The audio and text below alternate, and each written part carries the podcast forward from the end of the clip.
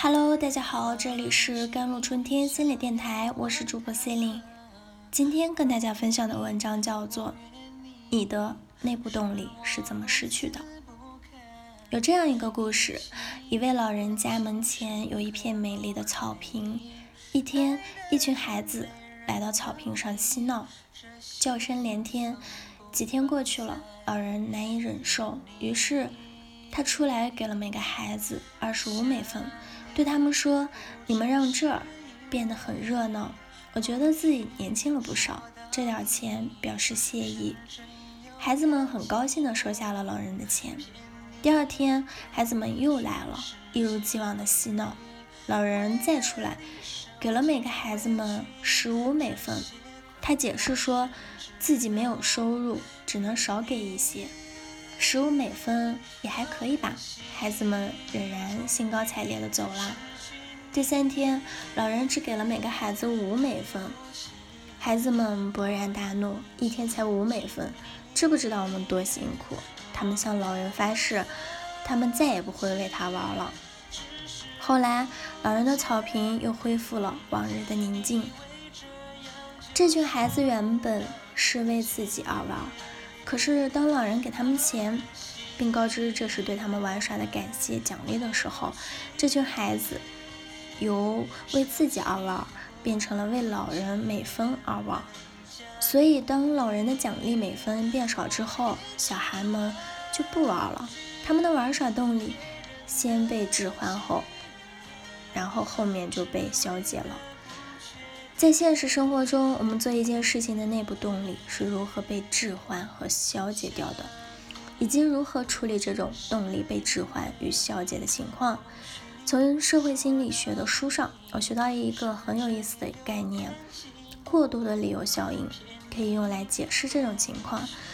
人们原本的认知和行为是平衡的，当获得外加的奖励时，这种平衡被打破了。为了重新获得对自己行为解释的平衡，人们就会告诉自己：“我是为了这个奖励才这么做的。”这时，他的内部动力就失去了。与此同时，如果取消外在的理由，通常是奖励，就会造成不充分理由的效应，人们会终止行为。过度理由效应给人们启发：如果我们希望某种行为得以保持，就不要给他过于充分的外部理由，放在孩子孩子的学习上，就是父母要注意对孩子的奖励方式，不要让他自以为就是自己为了奖励而学习，这样会导致一个很严重的后果，没有了奖励，他就不愿意学习了。其实不仅仅是奖励会成为过度理由，惩罚也是。我有一个来访者。他从小的学习都是在父母严厉的监督和高压下完成的。如果不认真做作业，父母就会打他或者骂他。每年寒暑假，父母一出门，他就不学习了。一听到父母回家的声音，他立刻假装在学习。父母回到家的第一件事就是去摸电视机的后杠，看看他之前是在学习还是在看电视。长期以往导致的问题是。上了大学，脱离父母的监督和控制之后，他根本没办法控制自己，没日没夜的打游戏。大学第一年挂了十门课，大学他读了五年，好不容易才毕业了。后来他工作了，同样的问题依然存在。他只有在上司催促和要求之下，才能完成工作，不然就是浏览网页啊，一天都在网中消耗掉。生活也是如此，女朋友在就会收拾一下家，不在家里就会是一片混乱。他的工作和生活陷入了失控、自责、继续失控、继续自责的循环的状态。在他的心智模式中，认为自己做的所有事情都是为别人、为了父母学习、为了领导、为了女朋友搞卫生，而不是为了自己。而他几乎找不到自我。他的问题在于，因为过度的外在的约束，父母过多的监督和控制，使得他自己的内部约束、自我管理和自我控制的能力没有得到发展和培养起来。一旦没有外在的控制，自我就是失控的状态。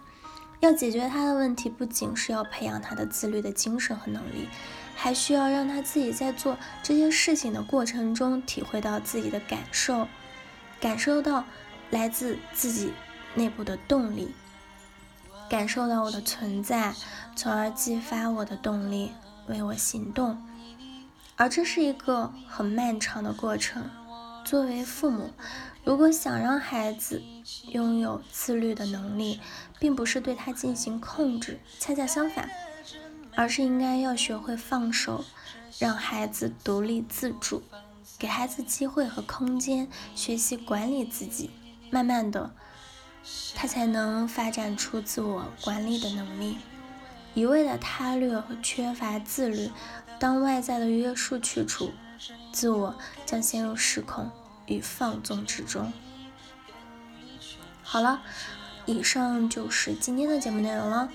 咨询请加微信公众号 jlct 幺零零幺，或者添加我的手机微信号幺三八二二七幺八九九五，我是 c e l i n e 我们下期节目再见。